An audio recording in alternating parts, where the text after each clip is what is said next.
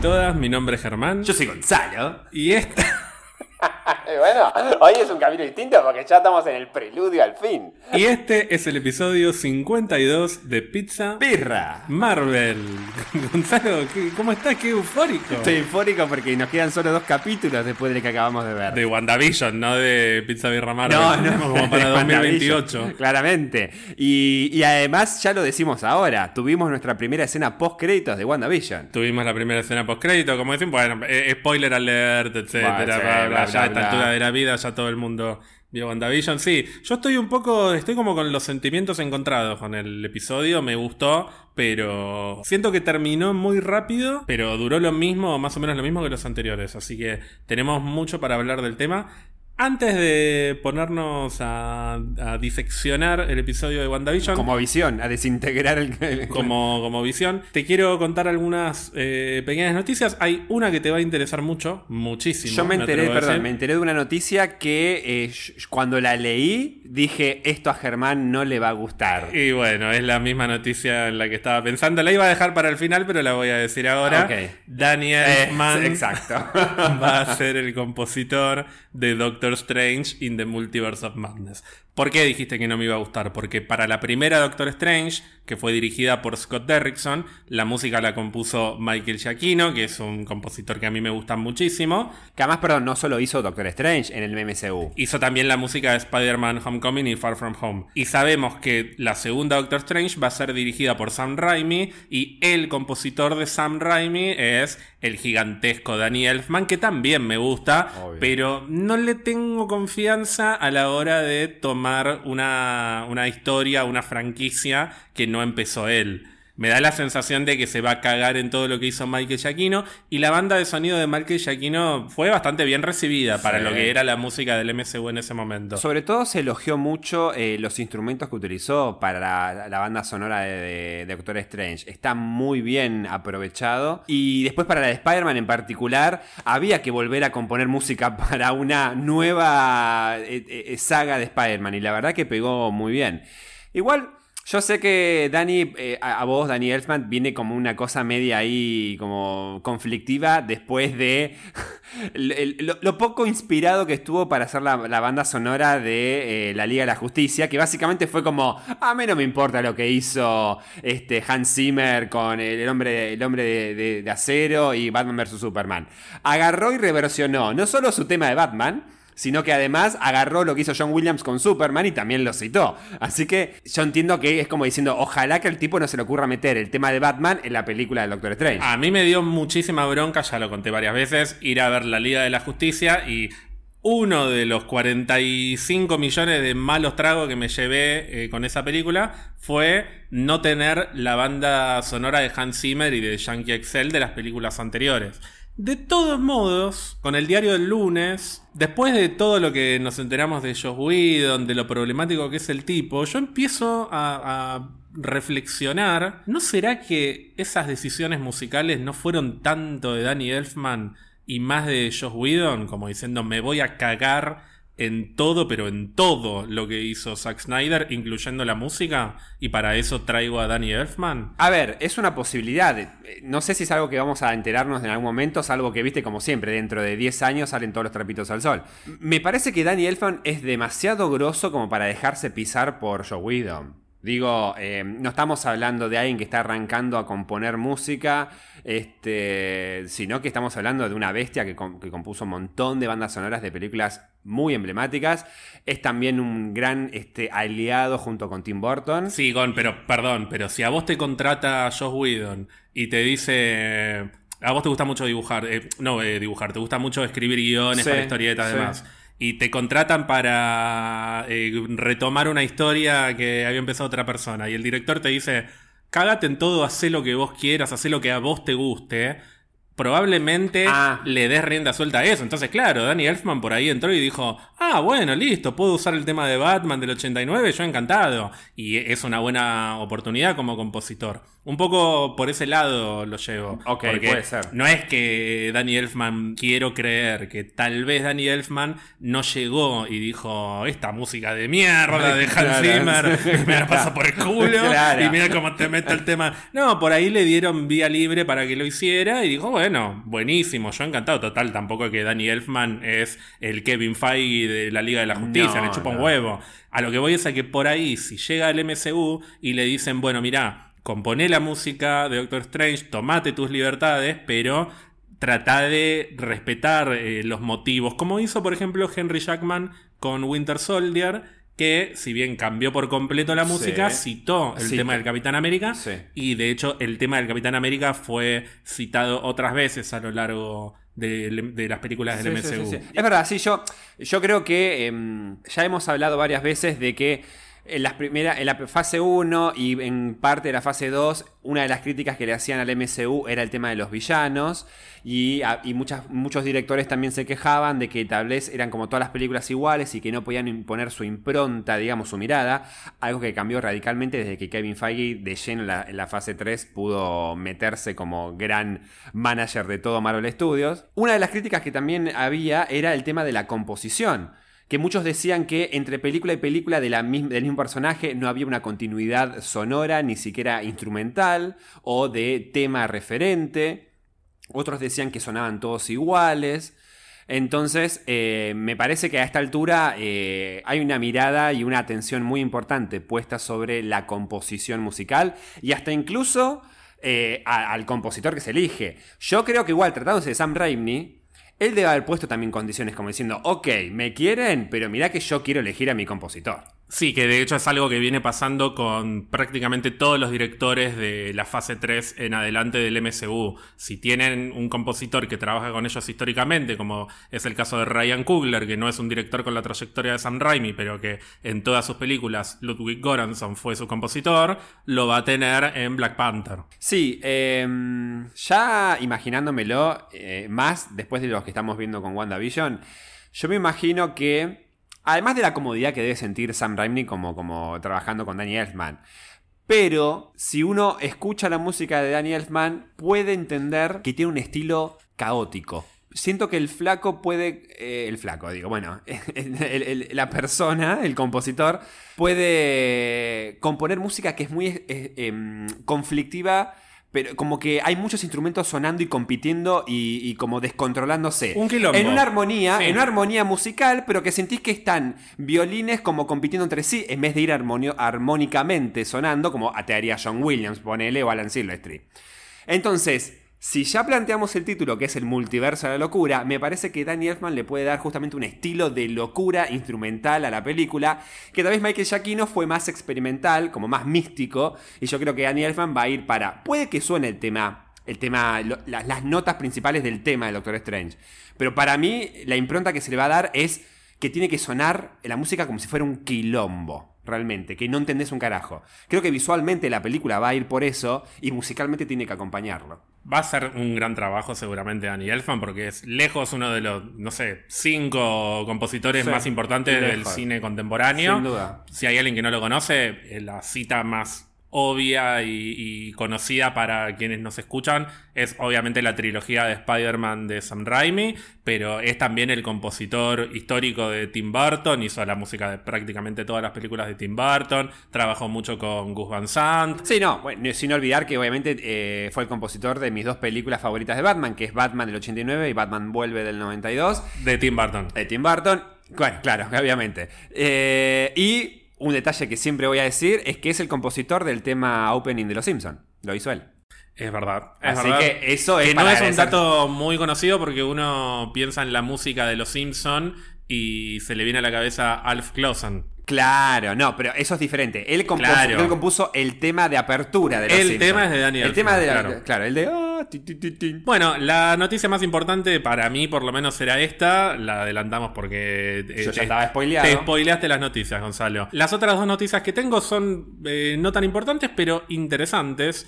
Una es que Disney Plus va a estrenar algo que yo te había adelantado que iba a pasar, una serie documental en la que vamos a poder ver cómo se hizo WandaVision. Ay, pero quiero ver eso. no solo cómo se hizo WandaVision, sino cómo se hacen las diferentes series y películas del MCU. A diferencia de Mandalorian, que tiene una serie específica dedicada con ocho capítulos por temporada. Ah, mira. Esta va a ser una serie llamada Marvel Studios Assembled y cada episodio va a estar concentrado en una producción. El primer episodio, que se estrena el 12 de marzo, una semana después del final de temporada o final de serie de WandaVision, va a estar dedicado a WandaVision. Va a ser Marvel Studios Assembled, The Making of WandaVision. O sea que ya tenemos tema de qué vamos a hablar en ese episodio, básicamente. Uno de los temas de los que vamos a hablar esta semana va a ser ese, pero vamos a hablar de otra cosa. Ay, ay, qué. Esto se estrena el 12 de marzo. A medida que vayan saliendo Falcon and Winter Soldier, Loki,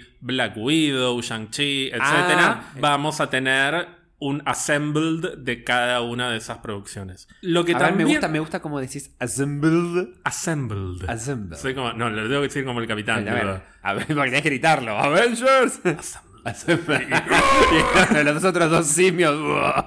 Lo que también se estrena el 12 de marzo, una semana después de WandaVision y una semana antes de Falcon and Winter Soldier, son cuatro episodios de Marvel Studios Legends. ¿Te acordás que sí, sí, ya sé. antes de WandaVision tuvimos el primer episodio de Legends dedicado a Wanda y el segundo dedicado a Vision? Bueno, Sí.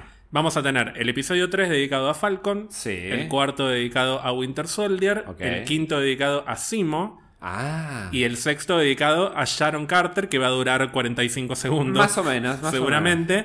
Pero bueno, ahí tenés una pista de cuál es el otro tema del que vamos a hablar esa semana. Bien. No hay que ser Sherlock Holmes. Pero, pero darse para cuenta. dedicarle, perdón que te interrumpa, para dedicarle un, un capítulo de Marvel Legends a, a Sharon Carter, por más que dure media hora nada más, no importa, es porque claramente va a tener bastante importancia. Más Sí. de la que tuvo seguramente en Soldado de Invierno, te digo. Probablemente. Probablemente. Sí, no, no es muy difícil igual. bueno, Ser más importante más de de la que, tuvo sumando Soldado de Invierno como, con eh, Civil War. Más que esas dos juntas. Más que esos cinco minutos, seguro. Seguro, seguro. Además, ya te pregunto, ¿veremos a Capitán América en la serie de viejo? No te pienso contestar porque esa pregunta te la voy a hacer antes de Falcon and Winter Ah, ok, ok, ok. Bueno, entonces haceme acordar que después te la pregunte de vuelta, dentro de unas cuatro semanas. Y me vas a decir, qué buena pregunta, Germán, no se me había ocurrido. Porque tenés la memoria Sí. de un bloque de ladrillo. ¿Sabes qué me pasa? Estoy escuchando voces porque despertaron mis poderes. Como que, como que. Y por eso me gusta ir a lo de Agnes, porque es, es más silenciosa. Sí, pues, vos sos Ralph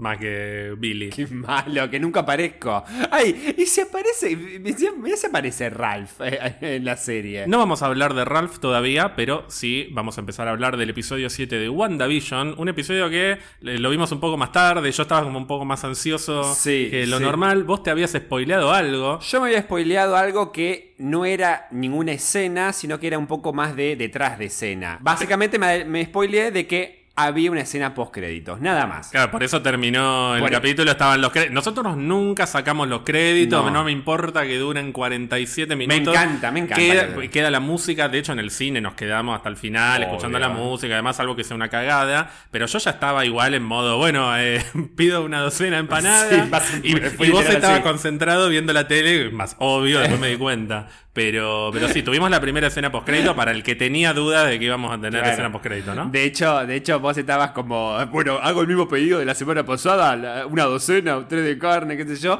y yo mirando atento, y de repente, en el intermedio de los créditos, viste que aparece ahí que está caminando Mónica en la, en la casa de, de Wanda, y, y yo te hago así con el dedo, y, y vos levantás la mirada y dices, ¡oh! ¡Qué sorpresa! Y ahí te digo, esto es lo que me spoileé, Germán.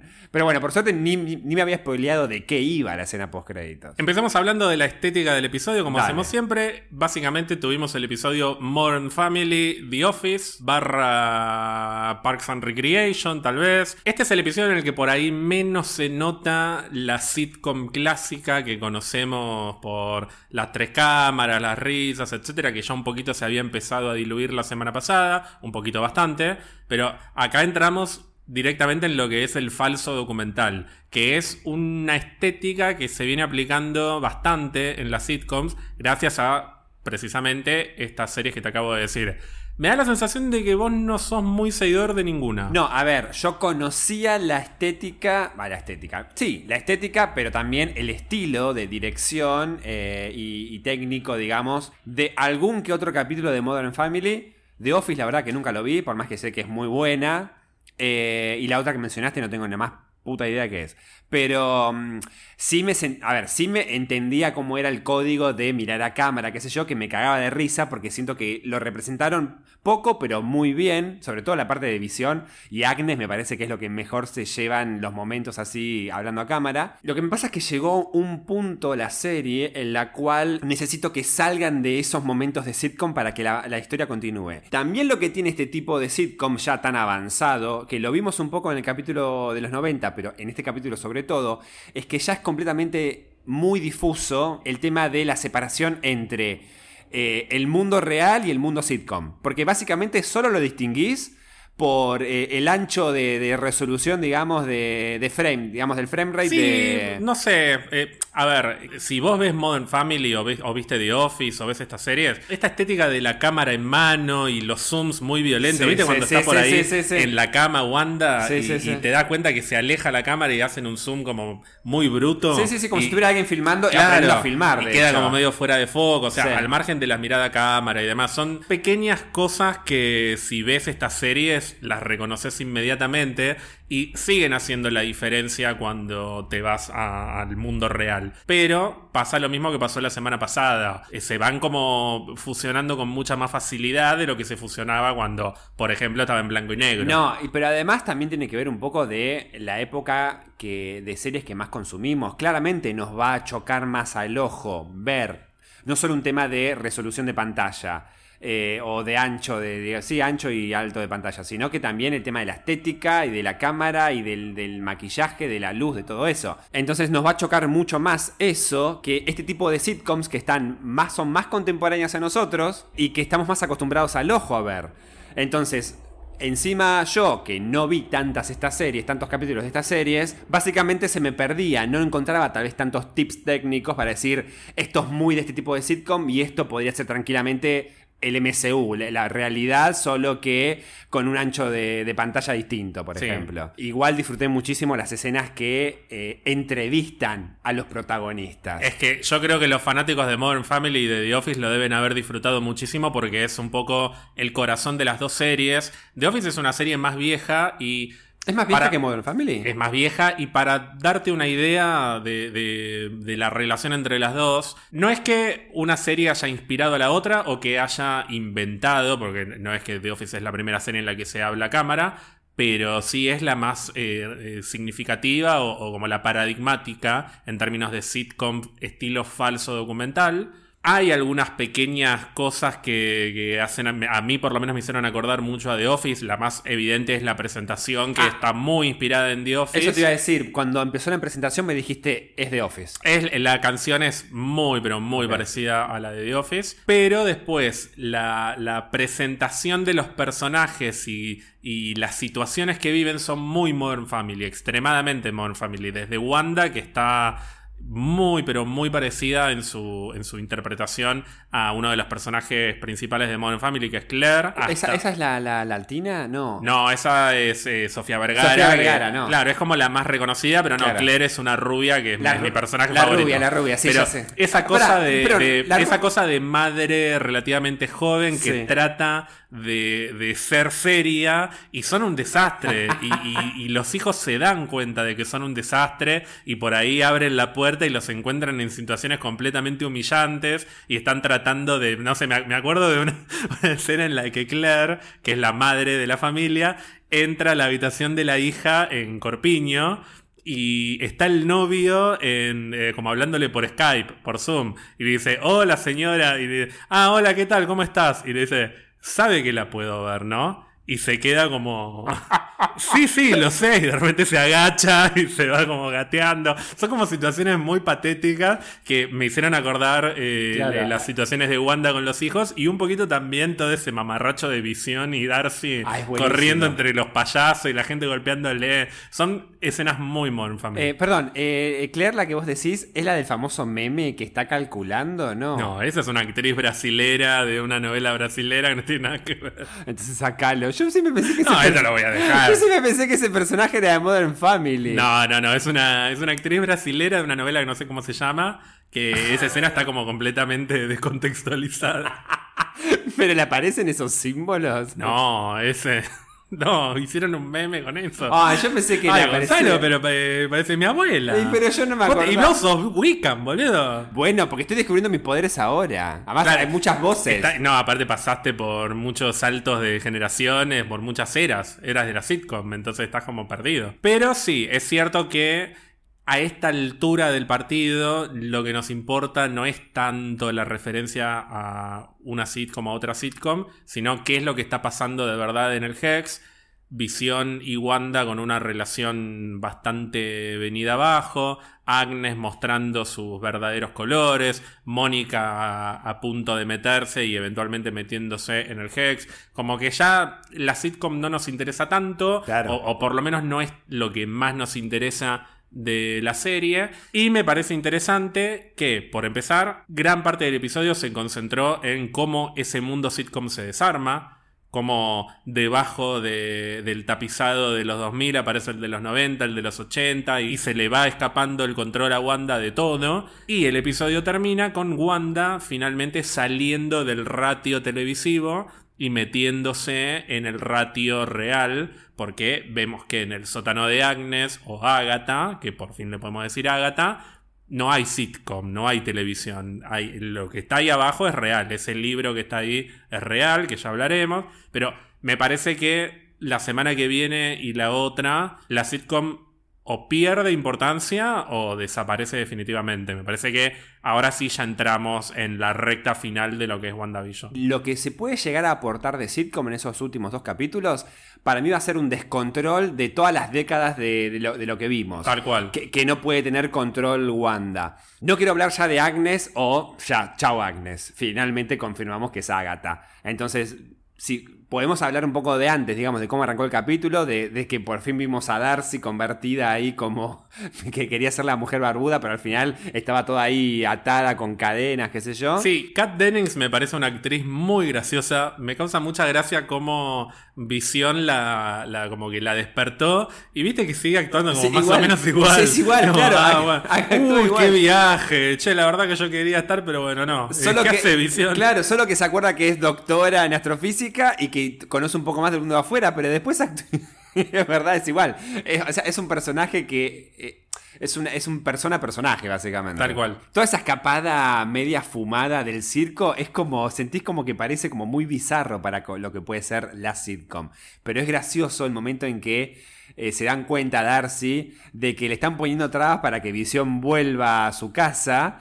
eh, que te aparecen los obreros en construcción, después te aparecen los nenes, después los cachorritos, qué sé yo. Tenemos a un Visión que claramente eh, está ya desposeído de todo, de, de todo tipo de control, claramente, y que está con ganas de sacar más información de Darcy, que se conoce bastante lo que, lo que aconteció, digamos, lo que le pasó a Visión. Sí, está claro que alguien o algún miembro de los Vengadores o varios contó todo lo que pasó en esa batalla porque tienen todos los datos de, de, eh, Thanos disparó y, y Wanda casi lo mata, pero después llegó la capitana y, y Thanos lo mató a Visión y después retrocedió el- sí. tiempo. O sea, tienen toda la información de lo que pasó en Infinity War y en Endgame, porque bueno, también hay que tener eh, una excusa para que todos conozcan la trama, ¿no? Claro, claro, tal cual. Y bueno, y hasta dijo cosas como, es, es loco que diga de que él nació de la inteligencia artificial Jarvis, de que Ultron le creó su cuerpo. Sí, lo que me parece interesante es que venimos de varios episodios en los que Visión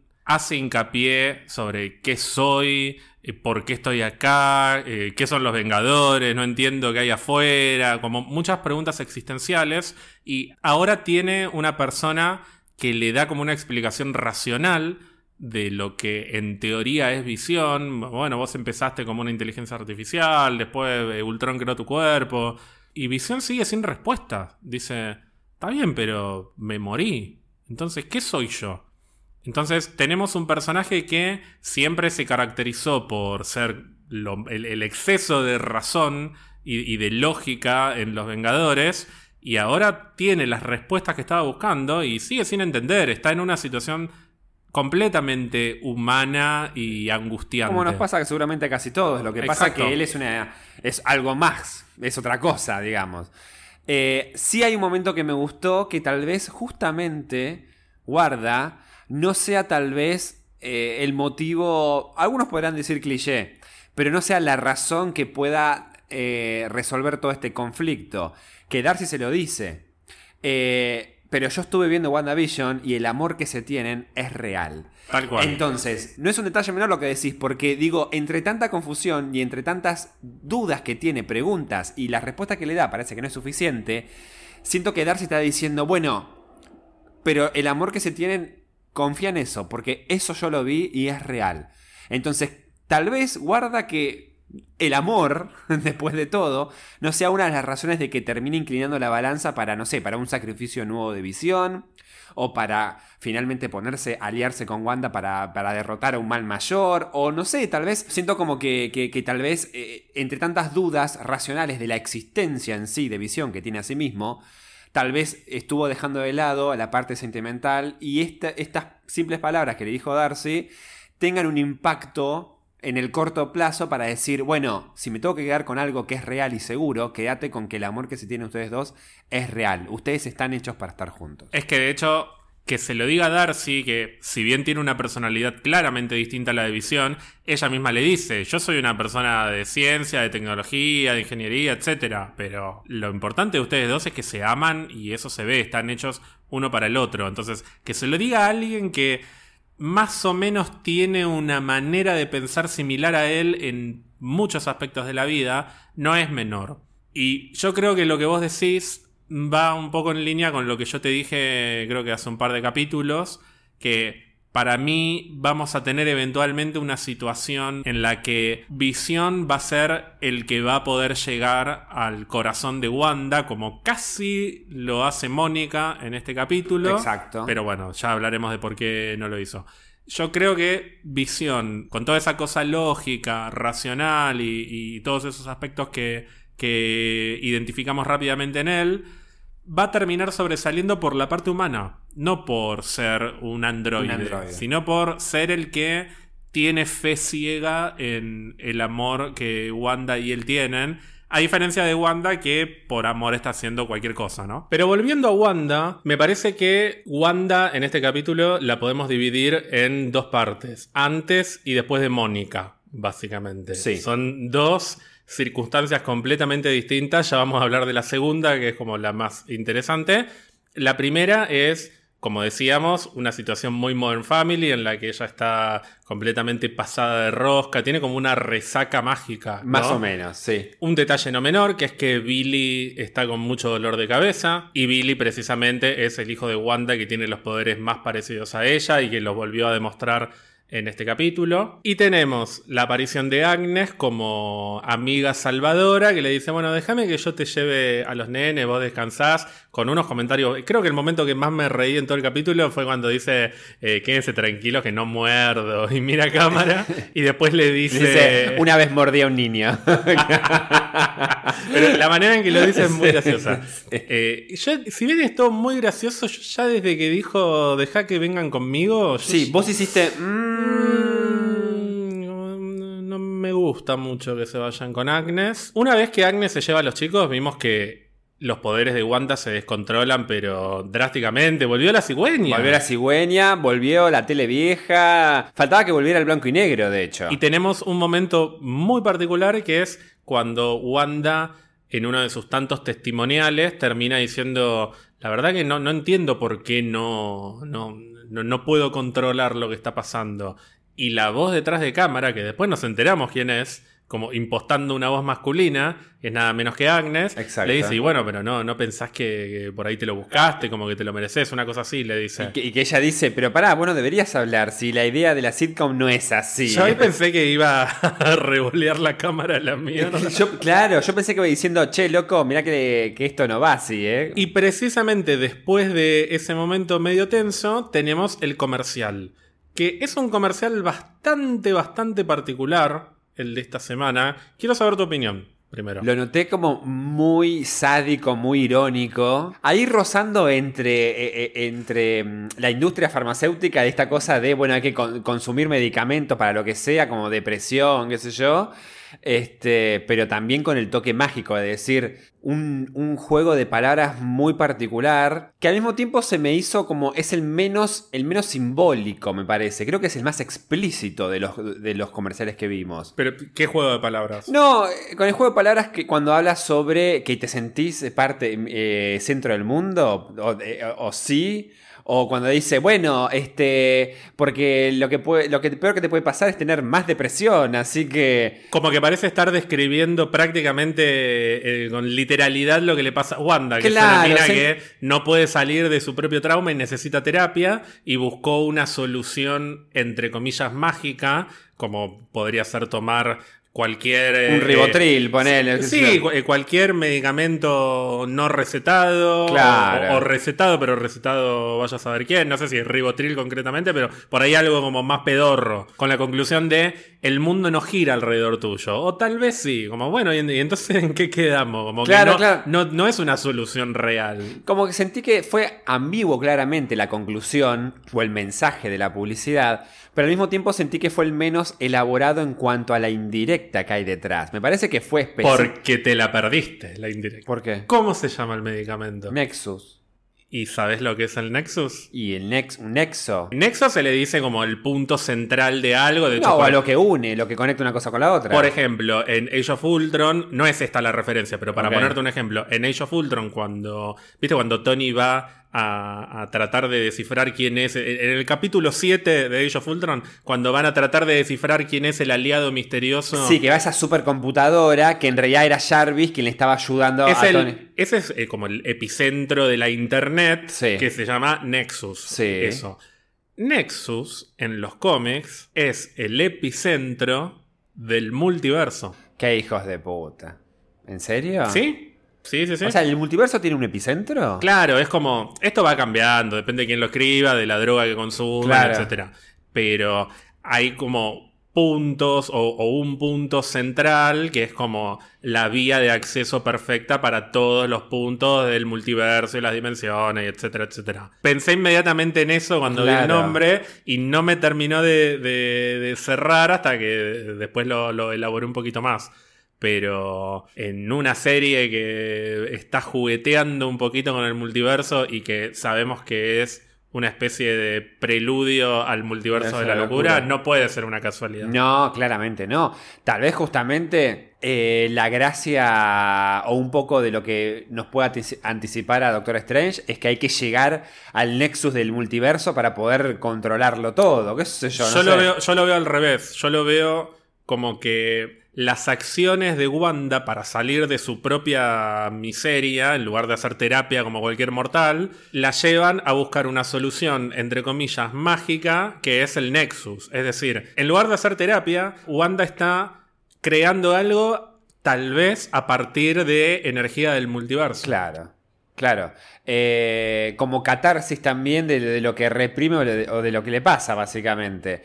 Pero en cierta forma también es un poco negar la realidad. Tal cual. Bueno, cosas que se hablan en, en la, en la terapia, ¿no? Misma, pero. Pero digo, tal vez esta es tu terapia, básicamente modificar la realidad o utilizar el multiverso a su favor eh, para modificar una realidad que no le gusta. Yo me pregunto, algo que alguna vez lo leí y, como una teoría que leí por ahí y que no le di mucha importancia. ¿Wanda no habrá roto el multiverso para sacar una gema del infinito y poder revivir a Visión? ¿Y ese es el conflicto inicial de todo esto? Visión está vivo porque Wanda trajo una gema del infinito. Vos decís que modificó la línea espacio-temporal, realidad, básicamente, para recuperar una gema, la gema de la mente y con Claro. eso poder revivir a Visión. Claro. O trató de hacer algo similar. Puede ser, o tal vez directamente no, tal vez con el poder que tiene crea una realidad en la cual la gema del, de, de- de- esa gema de la mente existe. Sí, que después si lo, lo- lo querés analizar un poco es, es más o menos lo mismo. Eh, un personaje que tiene la capacidad de reescribir la realidad. Viste la ley de, de todo se transforma. Está bien, Sí. vos reescribís, pero hay una base para cada cosa. El traje de los 70 de Mónica está basado en el chaleco antibalas que usó para meterse al- a, a Westview. Por eso cuando le disparan rebotan las balas. Claro. Entonces, por más que ella crea una realidad, tiene que tomar los elementos de algún lado. Esa energía tiene que salir de algún lado. Y quizá para poder construir todo esto, Wanda rompió eh, o hizo una ruptura en el tejido del multiverso. Y este es el, el motivo por el cual después se va a ir todo a la mierda en otras películas. Claro, claro, tal cual. Eh, es algo que todavía no tenemos muy en cuenta. O sea, mejor dicho, lo tenemos en cuenta, no tenemos respuesta. No sabemos porque la propia Wanda no sabe cómo empezó todo esto. Sí tenemos una gran, revelación al final, de que claramente no es la única bruja que del vecindario. Eso está clarísimo. Sí. Pero antes de pasar a hablar de nuestra gran protagonista, básicamente, dos. Yo creo que las grandes protagonistas de esta serie fueron, de este capítulo fue Mónica y nuestra querida Agnes, entre comillas. Pero quiero hablar un poquito de qué pasó afuera. Sí, Mónica es un poco el, el quiebre del capítulo. Te tengo que confesar que no me está gustando tanto cómo está escrito o, cómo están encaradas las escenas fuera de Westview. Acá me pongo un poco en chapelotas para que, bueno, después no nos digan que somos obsecuentes, que idolatramos todo Marvel y demás. Como me dice algún amigo mío llamado Maxi, al que le mando un beso grande. Siento que es todo tan enquilombado adentro de Westview y adentro del mundo sitcom que cuando salimos y vamos a Sword, eh, los guionistas dicen, bueno, acá tenemos que aprovechar para explicar todo lo que no se entiende y ya van varios capítulos que explican todo en voz alta, como, no, porque claramente el director quiere robarse el cuerpo, entonces voy a hacer tal y tal cosa. Ah, eso explica por qué el director estaba tan interesado. Eh, Me embola un poquito eso. Y, no me gustó tanto eh, el encuentro de Mónica con, eh, con, con esa gente del ejército que claramente es muy leal a ella y, a su madre. No me gustó en términos de cómo está escrito, porque siento que es todo como muy explícito, como muy subrayado. Sí, yo siento que los tiempos no sé si dan o, siento que fue muy acelerado, pero porque me parece que está en la medida justa y necesaria para que no desentone del todo, pero no sea una obra maestra escrita como la maravilla que hicieron dentro del, del Hex, con cada episodio basado en una sitcom distinta. Entonces me parece que justamente fue, bueno, lo obvio, lo, explícito hay que mostrarlo afuera y que, y que se muestre así de manera rápida. No me parece que esté mal, solo que tal vez no está bien pulido. No, y, y creo que en mi caso, por lo menos, es también un tema de actuación. No me gusta cómo actúa el director de Sword, No, ya lo tengo no. bien en claro. No. me gusta cómo actúa la que está todo el tiempo con él, que, que no sé cómo se llama, pero viste que hay una mina que siempre está hablando con él, que como eh, para que tenga alguien con quien hablar de las Sí, cosas sí, en voz sí. alta. No, no. me gustó cómo actuó la mina que habló con Mónica hoy, que le dijo, no, porque no es la única a la que somos leales, todas esas cosas subrayadas. Encima que el guion es como medio explícito, tampoco me gustan las actuaciones. Pero sí me gustó mucho lo que este capítulo implicó para la construcción de Mónica como personaje por Mucho, muchos motivos. mucho. Tenemos el más obvio, que es su ingreso. Ah, no, porque esa es otra cosa. Cuando choca el, el camión y ella sale y se queda mirando y, y decide entrar, como que, no sé, en el momento no me gustó cuando ella se para y mira, lo mira a Jimmy y dice voy a entrar y se ma- como que no me, no me lo creí demasiado, pero a partir de que se empieza a meter, esa escena me encantó, cómo se, se va deformando y van apareciendo todas las posibles Mónicas que podrían entrar a ese universo o a esa realidad. Y ella termina como rearmándose a sí misma y, y usando sus nuevos poderes para mantenerse Intacta, digamos. intacta, exactamente. Con el detalle de que nuevamente tenemos cameos vocales de María y de la capitana. De la capitana. Y hay un detalle que me gustó muchísimo, que es que si bien claramente hay una rivalidad eh, implícita o, o cierto resentimiento de parte de Mónica hacia Carol, el momento en el que ella termina de, de hacer fuerza y de unir todas sus versiones es cuando recuerda las palabras de la Capitana Marvel, diciéndole algo que no- ahora no me acuerdo qué No, era, pero que era que como le- muy inspiracional. Le dice que eh, de todas las mamás del mundo, algo así como le dice, eh, de todas las mamás del mundo a vos te tocó la más valiente, la mejor, una cosa así. Exacto, entonces es como un poco la confluencia de lo que significa la madre para ella y el hecho de que se lo esté diciendo su tía, su ídola, que la decepcionó, pero indirectamente la termina ayudando a sobrepasar esto y convertirse en una nueva Mónica que sigue intacta en algunos aspectos, como vos dijiste, pero que claramente no es la misma. Además, fíjate, viste cuando Neville entra, que ve eh, eh, eh, Westview, eh, lo ve con como si hu- hubiera campos de energía. Claro, es como que puede ver los hilos. Los de hilos, Westview. claro, Exacto. tal cual. Tal cual. Una cosa que todavía no estás diciendo, ah, y así volvemos al domo, yo le digo domo, no Hex, es que, cuando, eh, que me lo dijiste durante el capítulo. Que mm, cuando llegó Mónica con, con Wu a esa, a esa gente que lo estaba ayudando, me- eh, dijiste, ¿y el ingeniero dónde está? ¿Dónde estaba el ingeniero? No, el famoso ingeniero que todo el mundo está especulando. Que era dos Richards, sí. Sí, para mí no es Reed Richards, yo ya dije que para mí es Blue Marvel.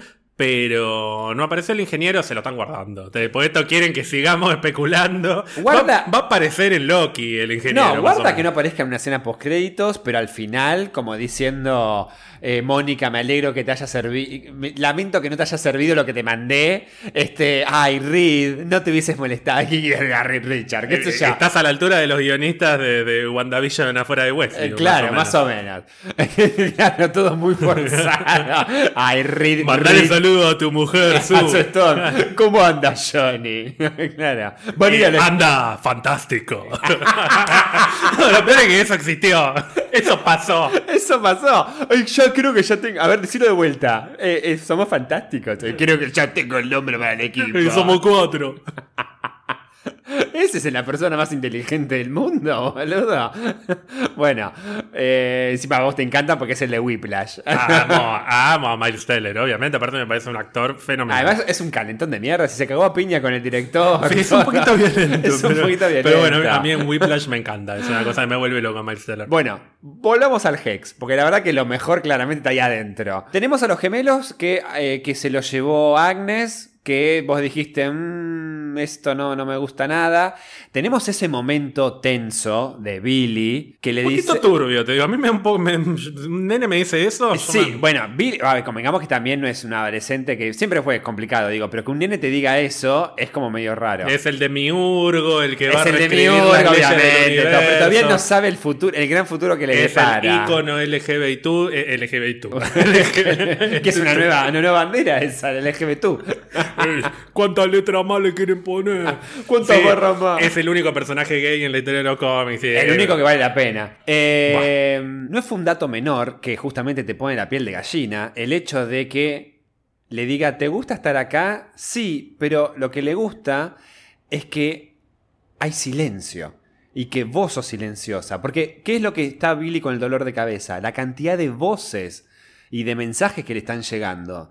Y no sabe cómo controlarlo. Y encima tiene a la mamá que está en otra. Entonces, que justamente le diga, Agnes, vos sos silenciosa, como interiormente. Y la otra ahí fue como, listo, estos pendejos los tengo que, los tengo que hacer volar.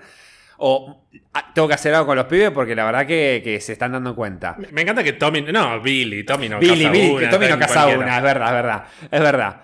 Eh, pero se los tiene que sacar de encima de los dos. Momento después tenemos justamente la confrontación de Wanda con, con Mónica, que viste que cuando yo veo que están... No, que vos dijiste, no. Yo te lo dije tres segundos antes. No, no, no, no, hay lo que puede llegar a pasar acá porque va en, en cara de una Mónica a Wanda. O sea, va directamente a decirle, Wanda, yo ya sé todo lo que pasa acá, o, o- o quiero- sé que vos no sos la culpable, no te conviertas.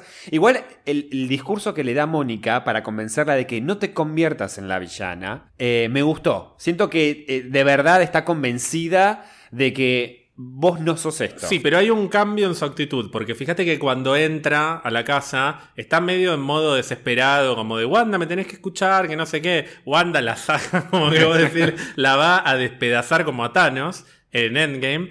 Y cuando Mónica cae en el piso tipo superheroína, Wanda en un momento le dice, eh, le habla de mentiras, como, como que ustedes mienten. Y ahí Mónica tiene un pequeño momento que me gustó mucho eh, la actuación de Teyona Parris ahí, que le dice, como, para, eh, todas las mentiras que yo dije me las pusiste vos. Y- Es como, verdad. Mirando, como que mira para abajo, como diciendo, no me jodas, eh, basta. Es verdad, es verdad. Le dice, vos fuiste la que me puso en mi boca las mentiras. Pero porque ya tiene la confianza como para poder plantársele. Sí, Claramente, sí, sí, igual sí, seguro que. Wanda la puede partir al medio, pero Mónica no sabe, que no, sabe que no lo va a No hacer. lo va a hacer, no tiene la intención. El tema es que tiene que lograr que Wanda haga el clic para que diga, decime de una vez qué está pasando. Eso es lo que pasa. Y esta vez casi lo logra. Sí. Esta vez le llegó muy adentro, pero quien aparece que primero mira por la, ventana. Mira por la ventana mala, mala, porque no nos lo ocultan tanto, la, eh, la verdad. O sea, esto de, de Agatha Harkness y los cómics, si no leíste un cómic en tu vida y no escuchaste este podcast, te la ves venir que algo detrás de Agnes hay, porque ya hace rato que vienen pasando cosas raras con este personaje. Y en este capítulo en particular lo subrayan. Sí, sí, es, más explícito y además en varios momentos. Me quiero saltar, pero todavía no porque me estoy adelantando.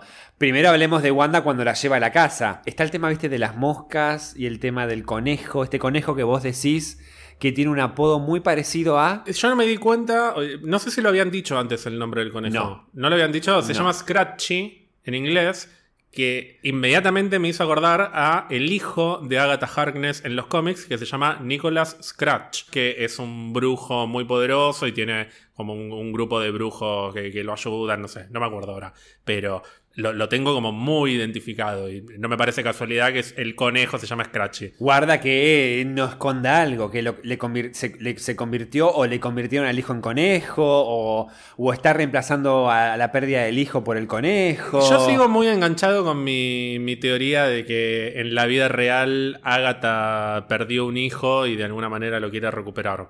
Y que Wanda es un poco un canal para eso. Y por eso For the Children, For the Children, For the Children. La casa de Agatha, ¿no sentís que primero parecía re eh, cobija y calurosa con los nenes? Y cuando llegó Wanda, ¿no sentiste que era fría? Pero muy oscura igual, siempre. Muy oscura. Madera muy Madera, oscura. roble, el roble, típico roble, Roble, muy roble. oscuro.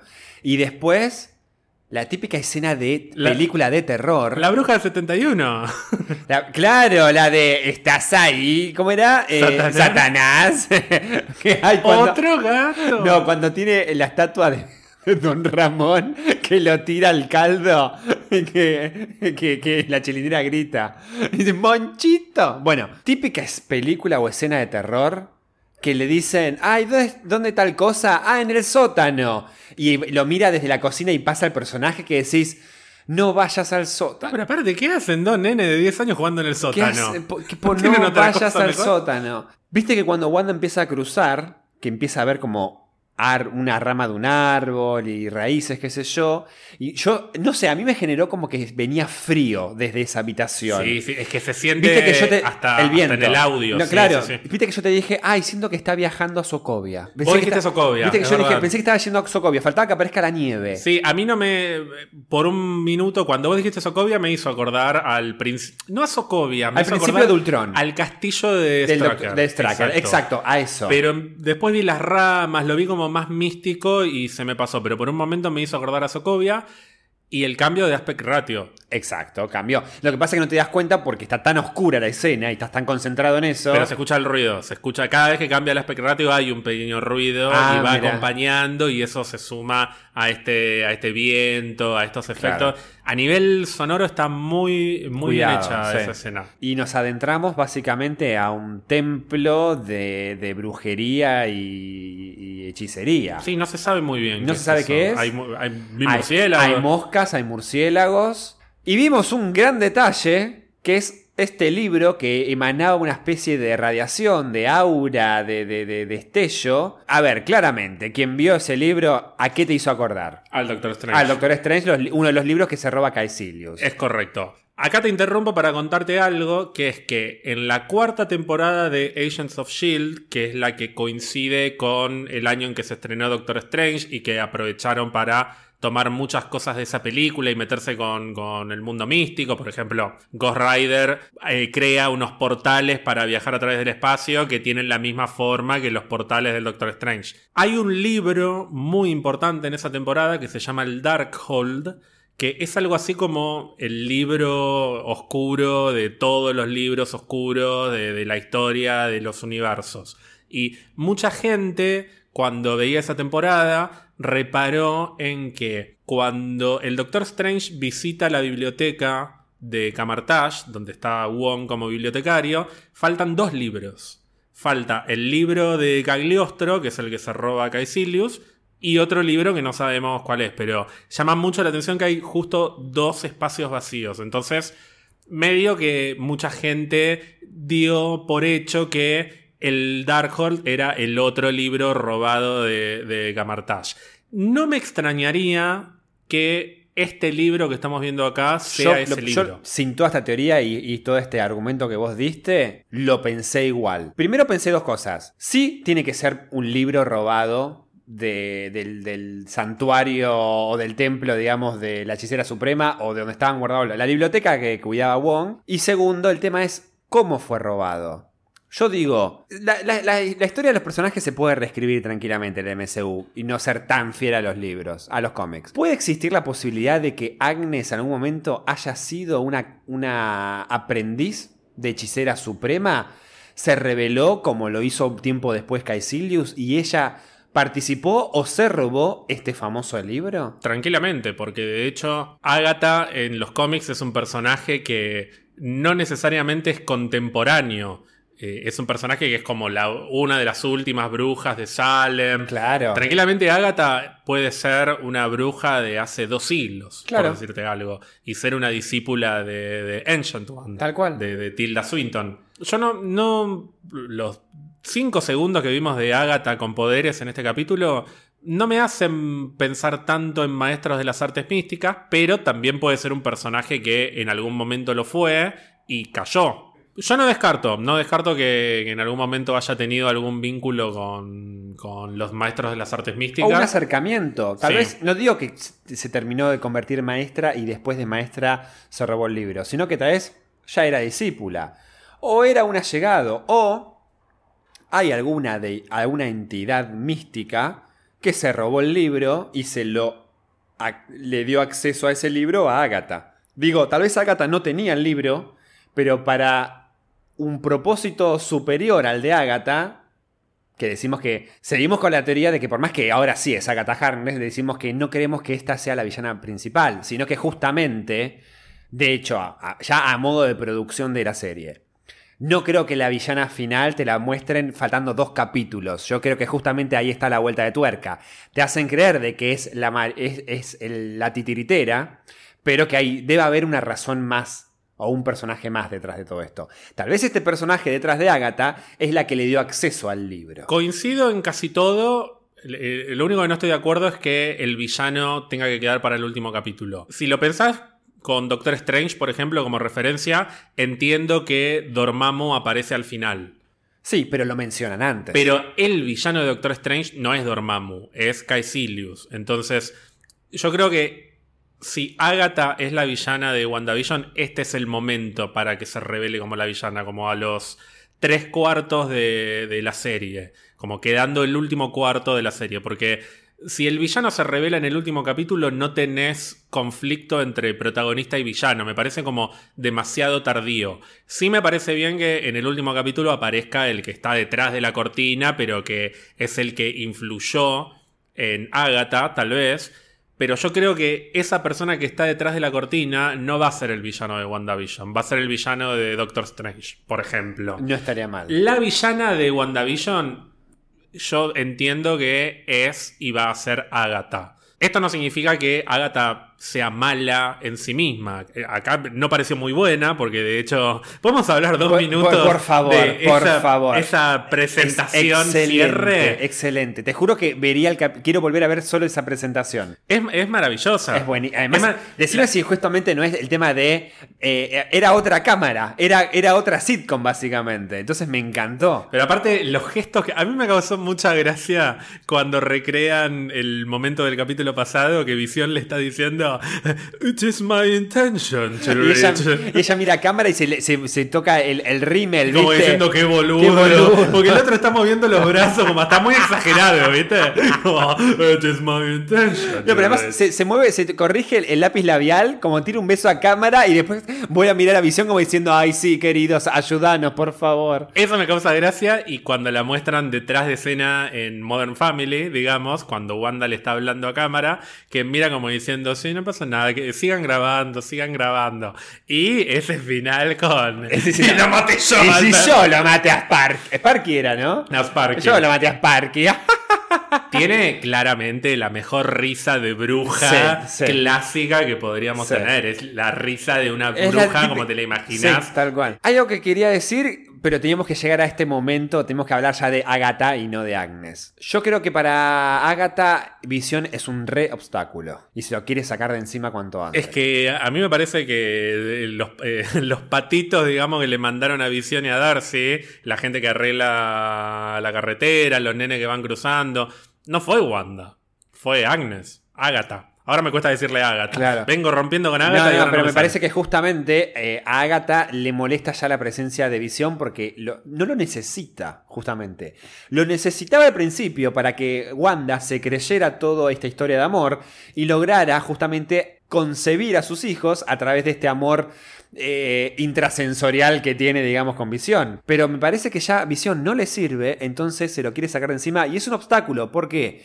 Porque Visión no, para mí, tiene la ventaja de que no puede caer en los poderes de Agatha. Es que tal vez por eso Agatha quería que Visión vaya al- a, la frontera Para- de Westview el capítulo pasado. Claro, no para expandir el Hex. No. Tal vez ella no esperaba que Wanda, que, que Wanda expandiera el Hex, quizás fue un efecto no deseado. Como varios. El tema es que me justamente ahora Visión que queremos, que estamos viendo claramente que se va a convertir en el héroe, posiblemente. Yo creo que Wanda también, digo, pero Visión es como el que más clara la tiene de que esto está mal. No, si no puede caer bajo, los, eh, bajo la hechicería de Wanda, no va a caer por Agatha. Entonces, eso es un peligro para Agatha, para su plan. Y ahora encima tiene a Mónica, que guarda que tal vez ahora no manipule a Mónica para, para pelear contra Visión, como peleas de fuerza física. Bueno, en la escena postcrédito tenemos dos cosas muy importantes. La primera es la reaparición después de un capítulo ausente de Ivan Peters, Pietro, no, sé qué que personaje será, que brevemente se ve que está como con los, con los colores violeta de Agatha Sí. y en el último plano del capítulo esos colores pasan a Mónica.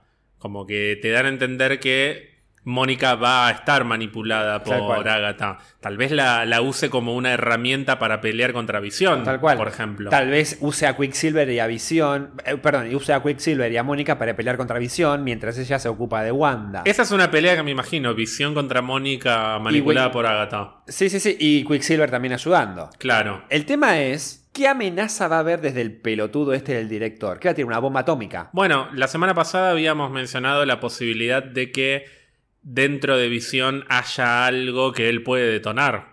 Tal vez lo puede hacer explotar a ¿Y si, Visión. y si es una bomba, visión? Claro. Literalmente, es una bomba. Pensá que explícitamente lo dicen Jimmy y Mónica, quiere recuperar su arma. Visión es un arma Es un para, arma. Para Hayward. Lo que le faltó es dar- volverlo a la vida. No pudo activarle la, vi- la Claro, conciencia, digamos. Pero tal vez este proyecto Catarata, el famoso proyecto que Darcy hábilmente desbloqueó, implica convertir a Visión en un arma de destrucción masiva, que ya de por sí medio que ya lo era, pero bajo control de una persona como esta puede ser todavía mucho más letal. ¿Por qué crees que se llama Proyecto Catarata? No tengo la menor idea y me lo vengo preguntando desde la semana pasada. No leí teoría ni nada por el tema. ¿Qué es una catarata? Eh, algo que no se puede detener, una fuerza de la naturaleza que... Claro, es una, pero también es una, una desembocadura. de un río, o de más de un río. Y, y de hecho una catarata desemboca en otra catarata muchas veces. Yo digo- creo que catarata para mí se refiere a un efecto dominó. Yo creo que quieren usar a Visión como un efecto dominó, como un proyecto. Siento como que está un poco alineado en la idea de que Visión como arma tiene que generar, tiene que ser la piedra fundacional de algo más grande que se viene después. Un ejército de visiones. Un ejército de visiones o, aunque parezca medio repetitivo, eh, el comienzo del fin de, de una era. No más superhéroes. Tal vez Visión es el comienzo de la extinción de los superhéroes. Tal vez hay gente que no quiere que haya más superhéroes. Entonces, que Visión sea la piedra que inicie el, principio del fin implica que después caiga Wanda, que caiga, eh, no sé, Falcon, que, vayan, que caiga el Doctor Strange. Siento que puede también ir por ahí. Yo creo que realmente que después de los acontecimientos de, de- de Endgame, no todo es color de rosas en cuanto al mundo y el, y, ay, el gran aporte que hizo Tony Stark que nos salvó. Debe haber gente que dice, bueno, mirá qué, peli- mirá qué peligroso que es el mundo. Y tal vez no hay gente que confíe en los superhéroes. Es que por lógica debería ser una situación como la de Civil War multiplicada por, Por mil. 500, Sí, claro, sí, mil. sí, sí. tiene todo Porque el ahora del se mundo. vivió en carne y hueso la amenaza galáctica, básicamente, no de, de la Tierra. Sino que, entonces es como, bueno, tenemos a visión como arma, aprovechémosla. Tal vez podemos usarla como arma para un ejército, pero para mí también el efecto catarata puede ser como eh, el río que después termina desembocando justamente en una catarata de, de- de- de- peligros o de, no sé, de, eventos catastróficos. Muy filosófico. Todo muy filosófico.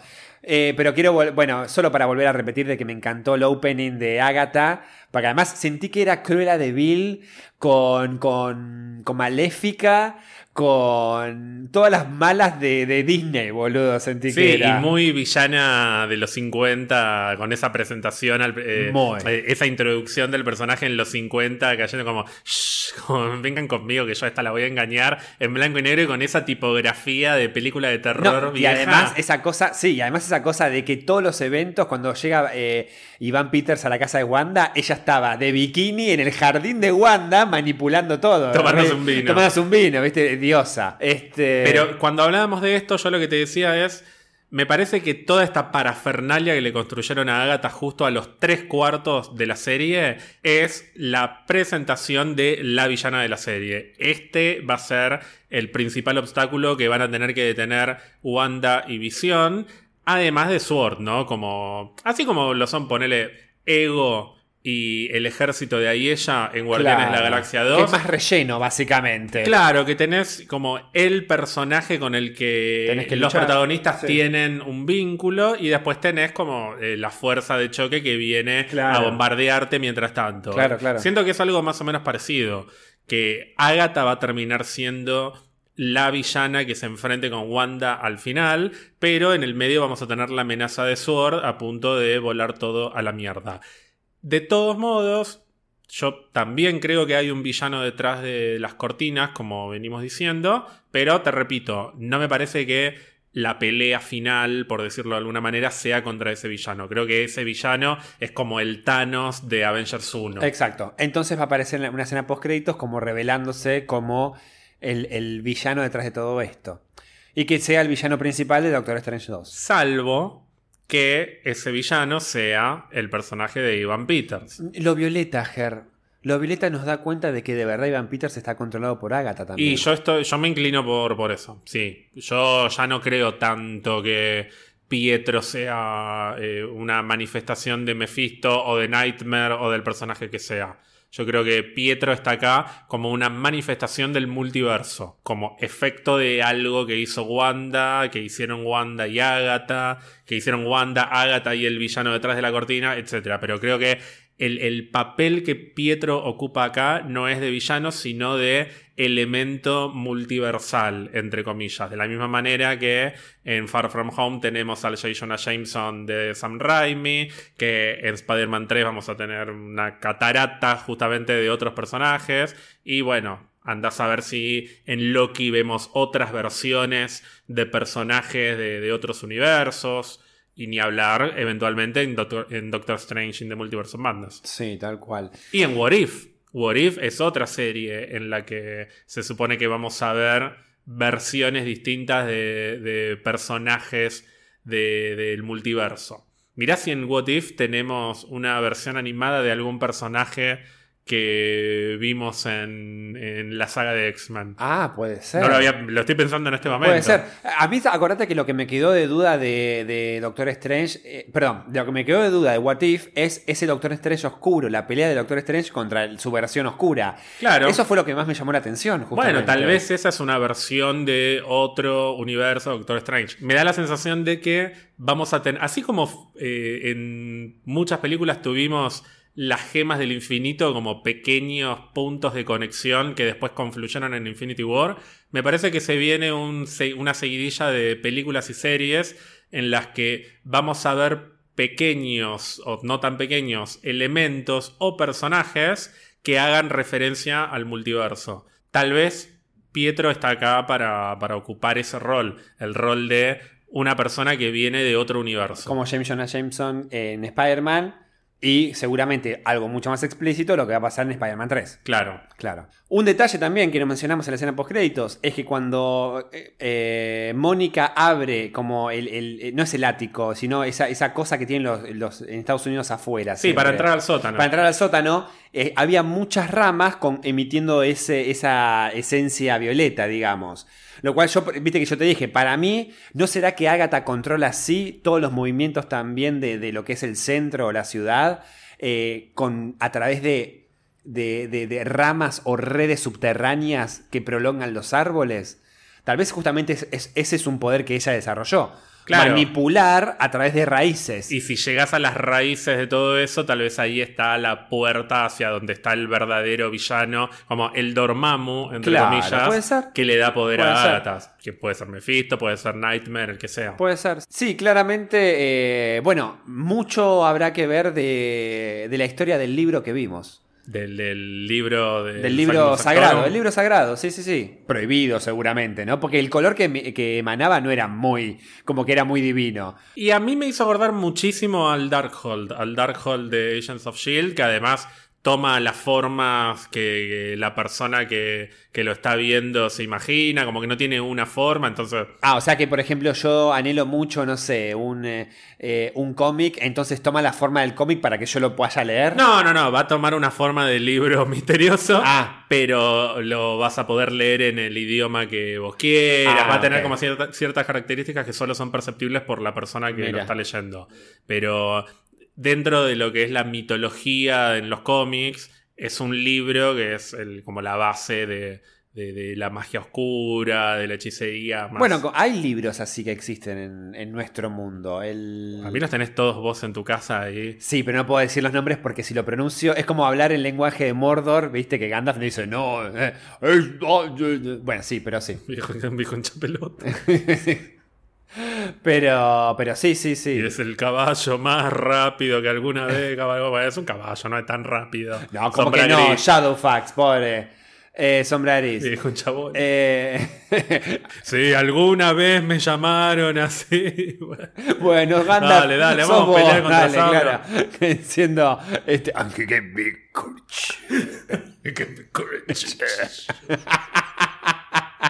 Si nos habremos reído con los trailers del Hobbit, boludo. Basta de reírse de Ian McKellen. por No, favor, por favor, es, es un dios. Además es Magneto. Volvamos a WandaVision.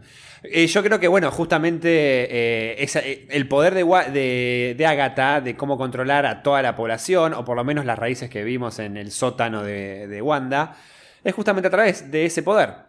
Básicamente es como que Wanda misma no se da cuenta que estaba siendo manipulada. El tema es, durante todos los episodios que vimos de WandaVision, en la parte sitcom, ¿qué tanto estuvo manipulada Wanda? ¿O qué tanto Agatha le hizo creer de que de verdad esta es la realidad que vos tenés que defender porque esta es tu nueva vida y no necesitaba manipularla? Solo obviamente estar muy presente, muy encima, como la, entre comillas, vecina copada que siempre tiene toda sitcom, pero en realidad estaba obviamente controlando a ver que no se le estuviera desma- desmadrando, sería deschavetando, digamos. Sí. Bueno, a lo largo de estas semanas hemos analizado bastante las diferencias entre los distintos momentos en los que la realidad cambia. Por poner un ejemplo bien concreto, no es lo mismo cuando Wanda dice no y retrocede el tiempo, o cuando hay un, glitch y, y, saltan las escenas, o cuando manda los créditos, por ejemplo, que cuando aparece Pietro, que parece metido por otra persona. Entonces, yo creo que va de la mano con algo que también venimos hablando, que es la idea de que alguien, Agatha en este caso, le dio a Wanda la posibilidad de hacer esto y la manipuló para que lo hiciera. Y si bien Agatha tiene las riendas de todo y puede mover los elementos y acomodarlos, y si Visión dice, pero no hay niños, al capítulo siguiente aparecen niños, y etc., Wanda tiene vía libre para hacer lo que se le cante, pero está de alguna manera, no sé si hipnotizada, pero como omnubilada por lo que Agatha le sembró en la cabeza. Me da la sensación de que eso es lo que pasa, que Agatha de alguna manera la manipuló para que creara todo esto y por eso Wanda ya muchas veces dijo, no sé cómo empezó todo esto. Claro, claro. Pero ella es consciente y sabe que puede modificar eh, eh, desde las acciones de las personas hasta eh, expandir el Hex, básicamente. Hasta la, expansión física de, la zona de, donde ejerce su poder hasta la estética de ese lugar, hasta... No, perdón, hasta... Claramente, hasta entrar y salir del Hex, cuando Wanda sale, que nos voló la cabeza, dudo mucho que ahí estuviera manipulada por, por Agatha. Es Wanda. Yo creo que lo que nos falta ver es cómo empezó todo esto. Y a mí me da la impresión de que la semana que viene, esto ya lo apuesto porque ya lo vengo pensando desde hace rato. La semana que viene, para mí, tenemos un flashback tenemos cómo Wanda creó esto. Tal vez no es todo el episodio, tal vez es los la primera mitad o, los primeros 10 minutos, no sé. Pero me parece que nos falta ver, por ejemplo, esa escena que vimos en el Super Bowl en la que Wanda cae eh, o, se, balancea en el mundo en blanco y negro y ella está a color, eh, que Visión la recibe y le dice Welcome Home. Yo creo que la semana que viene vamos a ver eso, vamos a ver cómo empezó todo esto. Y el final del capítulo va a ser Wanda o Visión o, alguien tratando de, darle sentido a lo que está pasando y preparándose para lo que será el, final en el episodio 9. Sí, sí, yo creo que justamente el capítulo que... Guardarse eso para el último capítulo sería como demasiado precipitado. Me parece que justamente el capítulo que viene es un híbrido entre flashback, un híbrido con las, eh, con las intenciones de Agatha de por qué quiere esto. Y ya, obviamente, como, como buen eh, antesala eh, o preludio al último capítulo, poner a los personajes en una situación crítica de que parece que van a perder o de que está todo perdido. y después seguramente el último capítulo sea la confrontación final, con mucho poder místico, sobre todo ahí de por medio. El tema es, quiero ver eh, hasta qué punto llega el sacrificio de algunos personajes. Eh, Agatha realmente va a terminar siendo mala y va a morir. O será como controlada por Wanda y después descubre que al final, bueno, eh, lo que hiciste está mal, pero entiendo tus motivos de por qué lo hiciste, entonces no sos tan hija de puta porque yo también perdí a alguien. Entonces, ¿será que, ¿será que después de esta serie Agatha cambia y se empieza a convertir en la mentora de, la bruja? Es que yo creo que eso tiene que pasar. No, no puede no pasar. Porque además es un personaje. Es un personaje que está gustando mucho, de hecho. Eh, tanto como personaje como por la interpretación de la actriz. Y Hace poco estuve releyendo el cómic de, de, Scarlet Witch de 2015 en el que el fantasma de Agatha la guía y tiene momentos muy divertidos que yo me imagino 100% al fantasma de esta Agatha eh, hablando con Wanda en el mundo real y haciéndole chistes y peleándose entre ellas. Como que no puede ser un personaje tan, tan oscuro que por decirlo de alguna manera, se quiera comer a los hijos de Wanda y, matar a todo el universo. Tiene que haber algún, algún tipo de manipulación detrás de sus acciones. Sí, no, yo creo que además... Eh, de hecho, ahora me dan ganas de que aparezca en Doctor Strange 2, te digo. me encantaría. Tranquilamente. pero como humano, como fantasma, no importa. Pero si va a aparecer claramente Wanda, necesito que aparezca ella. Pero me encantaría. Lo que pasa es que siento que entre esta. eh, con Wanda en particular, siento que entre esta serie y Doctor Strange, me gustaría volver a que haya una segunda temporada de WandaVision o haya otro evento, otra serie de Wanda. No sé, que se llame solo Scarlet Es Witch. que yo no, no descarto eso. Para mí en algún momento vamos a tener una serie o una película Scarlet Witch. El personaje está despegando muchísimo Sí, con esto. hablar. Ya no es la Wanda de Civil War que, que mueve que, que- que mueve las manitos y tira rayitos. Está volviendo mucho más conocido. Es más, Ah, mira, podría jugar que o tiene una serie que se llame Scarlet Witch, o si quieren apostar por algo más, podría haber una película que se llame Scarlet Witch, tranquilamente. Y darle lugar en el momento oportuno a un personaje, a diferencia de lo que tuvo la viuda, que tuvo que llegar su película póstuma, básicamente. Y encima sin estrenarse todavía. Pero digo, me parece que estaría genial que la película de la bruja, que además que se llame no Wanda Maximum, sino que la película de la bruja llegue. Decilo. Decilo. Que, el- la película de la bruja llegue con ella consolidada como la bruja escarlata. Con el- en el momento más eh, clímax de su personaje. O sea, básicamente estamos viendo una nueva etapa de, de Wanda. Y esto es solo la piedra inicial o el primer paso para lo que es eh, eh, la creación de, de su alter ego. ¿Qué va a pasar con Visión? Que es algo que me sigo preguntando. ¿Sabes lo que pasa con Visión? Es que eh, si, le- si no leíste cómics, y, y si lo leíste sí, pero si no leíste cómics, ya viste las películas. A Visión te lo matan todos los todas las veces. Así que sabes que no matan a Visión, no importa, vuelve para la próxima. Sí, pero yo sigo Pero te da pensando lástima que- igual, ¿eh? Sí, pero sigo pensando que la relación de Wanda y Visión termina acá. Sí, Este es el final de la relación de. Wanda y Visión. me encantaría. En algún momento, obviamente, se van a reencontrar y algo pasará, pero yo creo que se viene una etapa de Wanda sin visión. Porque si no, no hay crecimiento. El personaje, después de todo este quilombo que hizo, se va a tener que redimir de alguna manera y crecer como personaje. No por nada, el cómic Scarlet Witch es la primera aventura en solitario de la Bruja Escarlata después de todos los quilombos que hizo en House of M, en todas estas historias. Y tiene que aprender a lidiar con, con su historial, acompañada por una mentora un poco oscura como Agatha, pero lo hace sola principalmente. Y yo creo que esta Wanda, que tanto se jode con eh, tipo Black Panther, consíganle a esta mujer un terapeuta. Claro, claro. Esta mujer tiene que, que resolver terapia, sus problemas. claro. No puede terminar con un final feliz viviendo de nuevo con su visión después de todo lo que hizo. Sí. Va a tener que hacer un trabajito interno para Sí, sí, sí, solucionar sus mambos. Tal cual, tal cual. Pero me daría igual de lástima como perdimos al Visión en Infinity War. Digo, es un Visión mucho más humano. Porque sentís que por más que no recuerda nada de su vida pasada, sentís que arrancaste, este Visión arrancó desde una etapa más humanizada. Y no el Visión, el visión tipo pensante en Ultron o en, incluso en Civil War cuando está concluyendo, "Le- el- los conflictos llevan a catástrofe. Ah, Anda a cagar, la más corta. Pero bueno. Qué malo que sos, y quedó emblemática esa frase, ese Sí, monólogo. ya sé. Lo, re- lo recordaron para uno de los trailers. ¿o Para no? el tráiler final de, de Endgame. Sí, esta es una visión existencialista que me, me encanta, afirmo por todos lados. Sos vos. Eh, es un halago para vos te encanta Visión. Bueno, no sé si hay mucho más para decir.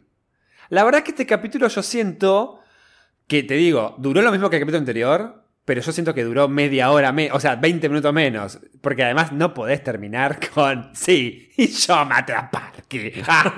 es una hija de puta. Estamos confirmando, tenemos confirmado, a ver, pues esto es una primicia, tenemos confirmado que los últimos dos capítulos son los más largos de la serie. No, no está confirmado. Me tienen harto. En todos lados están eh, haciendo cálculos matemáticos de cuánto tendrían que durar los capítulos. Que duren lo que tienen que durar. No es tan gra- Si, si tiene que durar media hora, durará media hora. Lo que importa es el contenido. Yo, por lo menos, tengo esa posición más, más fundamentalista de la calidad del contenido por sobre la duración. Me estás mirando con una cara. Sí, yo Gonzalo? solo quiero citar a una frase que dice: No se puede hacer más lento. Yo te pregunté si estaba confirmado o no la duración. No, no, porque la verdad que habría que debatir. ¿Qué me importa todo Porque esto? tengo muchas cosas adentro que tengo que sacar, Gonzalo. Vos porque. Vos, vos- mira, vos- encima vos porque- cara dura, con las vueltas que da para construir una idea que bastante te costó durante el año pasado, ahora claro, ahora sos, Usted- Víctor- ustedes ahora están sos escuchando. Hugo Morales. Ustedes están escuchando lo que me dice, ¿no? Después, por favor, quiero que me sigan en eh, arroba qué lindo lindo verte, Uh, verte con B larga,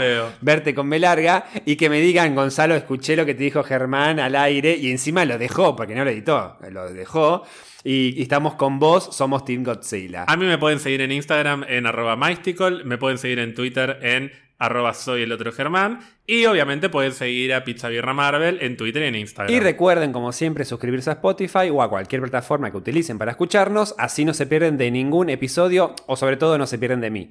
Y de Ger, obviamente. Bueno, Ger, eh, me gustó mucho verte. Comimos en- Hoy hicimos algo por primera vez que nunca habíamos hecho antes. Cortamos la grabación, comimos las empanadas y seguimos. A ver si la gente que nos escucha se da cuenta de cuál es el momento del podcast en el que interrumpimos la grabación, comimos empanadas y volvimos. A ver qué tan buenas son mis habilidades como editor. ¿no? Ahí está, es verdad. ¿Podemos darles una pista? No, porque si no, no hay juego. Ah, Gonzalo. ok, ok. Bueno, ay, qué mala onda. Sí, eh, sí. porque, porque, no, porque eh, las pistas se llevan a catástrofe. It is que y la otra, este boludo. Y se arregla. Me encantó esa parte, me encantó. Bueno, eh, te quiero mucho. Gracias, yo también. Y a ustedes también, así que les mando un beso a todos, todas, todos.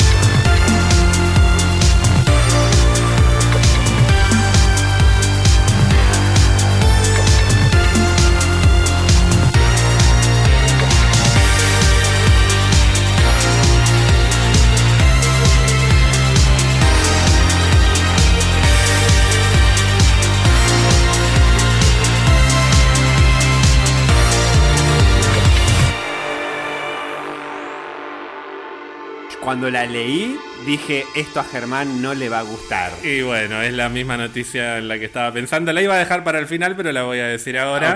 Daniel Eh, Mann exacto. va a ser el compositor de Doctor Strange in the Multiverse of Madness. ¿Por qué pensaste que no me va a gustar? Porque la primera Doctor Strange, que fue di- dirigida por Scott Derrickson, la mus... Porque para la primera Doctor Strange, que fue dirigida por... Porque para la primera Doctor Strange, que fue... No te miro, no te miro. Que te tentás. ¿Por qué dijiste que no me va a gustar? Porque para la primera Doctor Strange, que fue dirigida por Scott, iba a decir. Ay, ahora no puedo salir de acá. el ala. El ala. El ala. ¿Por qué dijiste que no me iba a gustar? Porque para la primera. No, no vas a salir. No vas a salir, yo sé. Por ahí no está bien. Por ahí no está bien. Inés.